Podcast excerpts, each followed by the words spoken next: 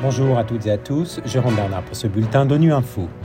Au menu de l'actualité, à la conférence sur le climat en Égypte, le secrétaire général de l'ONU a estimé que la réalité de nombreux engagements en matière d'un futur sans carbone laisse à désirer.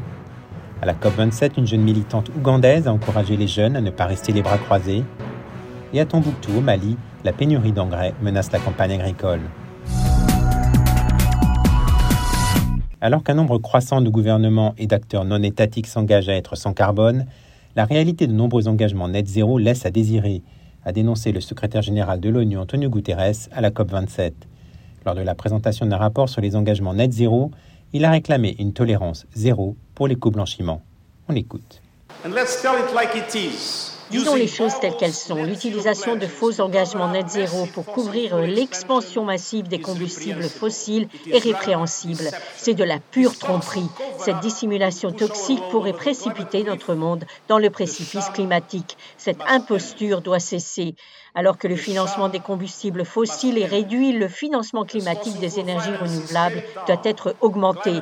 Les institutions financières privées doivent maintenant faciliter pleinement les investissements en faveur d'une révolution des énergies renouvelables et travailler de manière proactive avec les institutions financières internationales pour résoudre les problèmes de coût, du capital et de perception des risques. Dans le même temps, la transition vers le net zéro doit être juste. Les plans de transition doivent répondre aux besoins des travailleurs, des industries des combustibles fossiles et des secteurs touchés par la transition vers les énergies renouvelables. J'exhorte tous les chefs de gouvernement à fournir aux entités non étatiques des règles du jeu équitables pour assurer la transition vers un avenir juste et net zéro.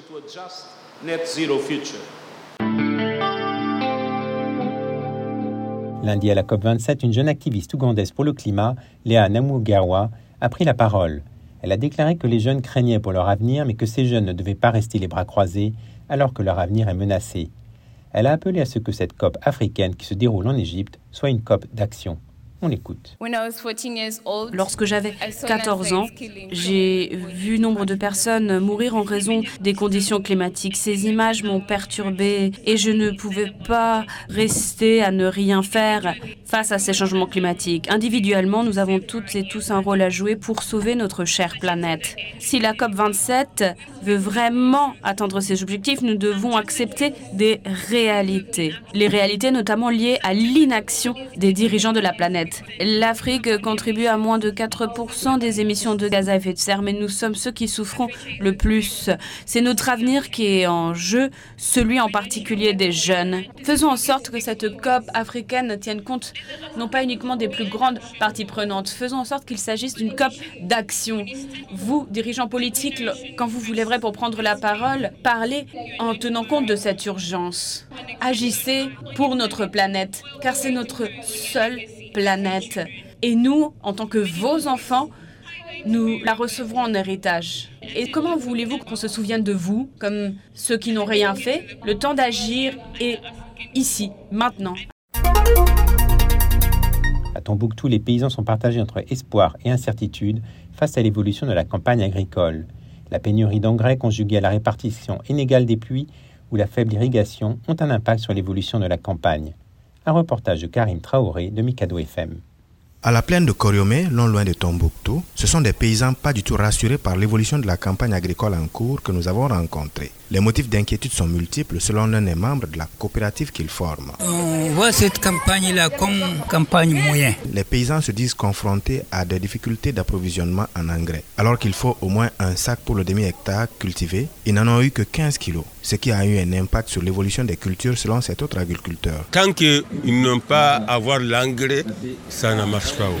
Le problème, c'est l'engrais, surtout à Corée. Mais ce qui inquiète davantage, c'est la répartition inégale et la faiblesse de la pluviométrie enregistrée cette année comparativement à la campagne dernière. Par exemple, dans les champs de riz, il manque de l'eau alors que la phase de maturation a à peine commencé. On a des problèmes de l'eau, donc ça donne des problèmes aux paysans. Ça joue sur le rendement cette année. On va faire un rendement moyen. S'il ne faut pas pour autant s'alarmer, une chose semble évidente pour les paysans. Il faut s'attendre à une production en deçà des prévisions de début de campagne. Voilà la fin de ce bulletin de nuit info. Vous pouvez nous retrouver sur Internet et nos comptes médias sociaux, Twitter et Facebook. Merci de votre fidélité. À demain, à même fréquence.